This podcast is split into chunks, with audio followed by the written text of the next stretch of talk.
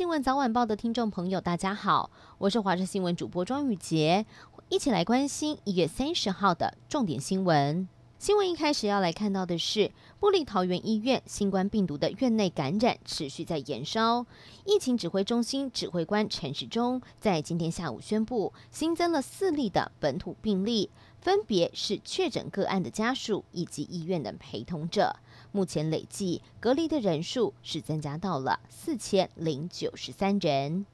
而至于桃园医院的最新情形，在今天下午和中午，分别有一名老妇人紧急从救护车被送进了负压隔离舱，还有一名插管的重症患者，则是从医院转出，被送上了救护车。但是他们是不是今天公布的相关确诊者，还必须厘清。而下午公布新增本土的确诊个案之后，桃园医院附近的街道几乎已经看不见民众。少数有营业的商家都说，院内的群聚以来，业绩已经掉了大概七成。新冠病毒的疫情持续延烧，全球的经济大受打击。虽然桃园医院最近再爆群聚感染，但是台湾目前还是全球确诊率最低的国家，抗疫有成，全球是有目共睹的。日本媒体最近也分析了我国与其他国家在疫情之下的经济表现。台湾在去年的 GDP 成长百分之二点九八，也是近三十年来首次超越了中国。台北市议员邱威杰瓜吉在三十号完成了自行车一日双塔的任务，成功挑战之前台北市长柯文哲所花的二十八个小时。瓜吉还说，任务出发前一天并没有睡好，还在思考自己为什么要骑这个五百多公里的路程。不过他最后依旧是顺利的完成任务。还有网友大喊：“邱市长，恭喜他挑战成功！”每年到了二月、三月这段期间，是樱花盛开的季节。全台从北到南，包含了台北市、新北市、台中、南投、嘉义，都有适合赏樱的景点。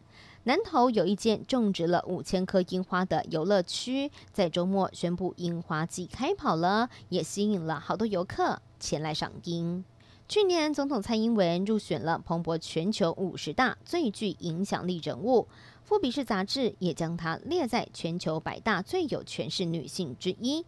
好莱坞女明星珍妮佛·安妮斯顿在今天也在个人的 Instagram 的限时动态放上了蔡英文总统的照片，更写下了台湾总统。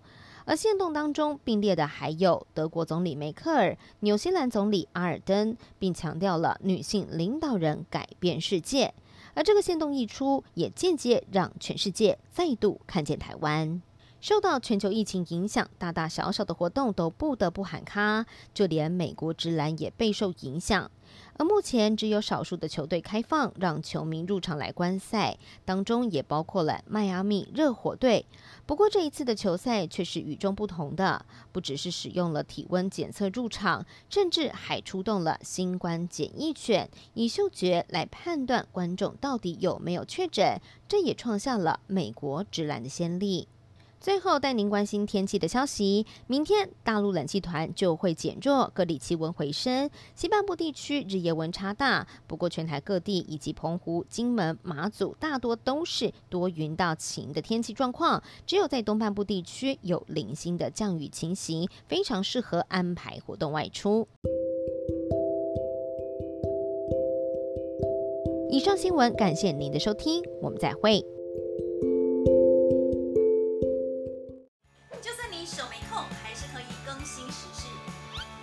赶快来到 Podcast 喽。重点时段，重大《新闻早晚报》，记得分享哦。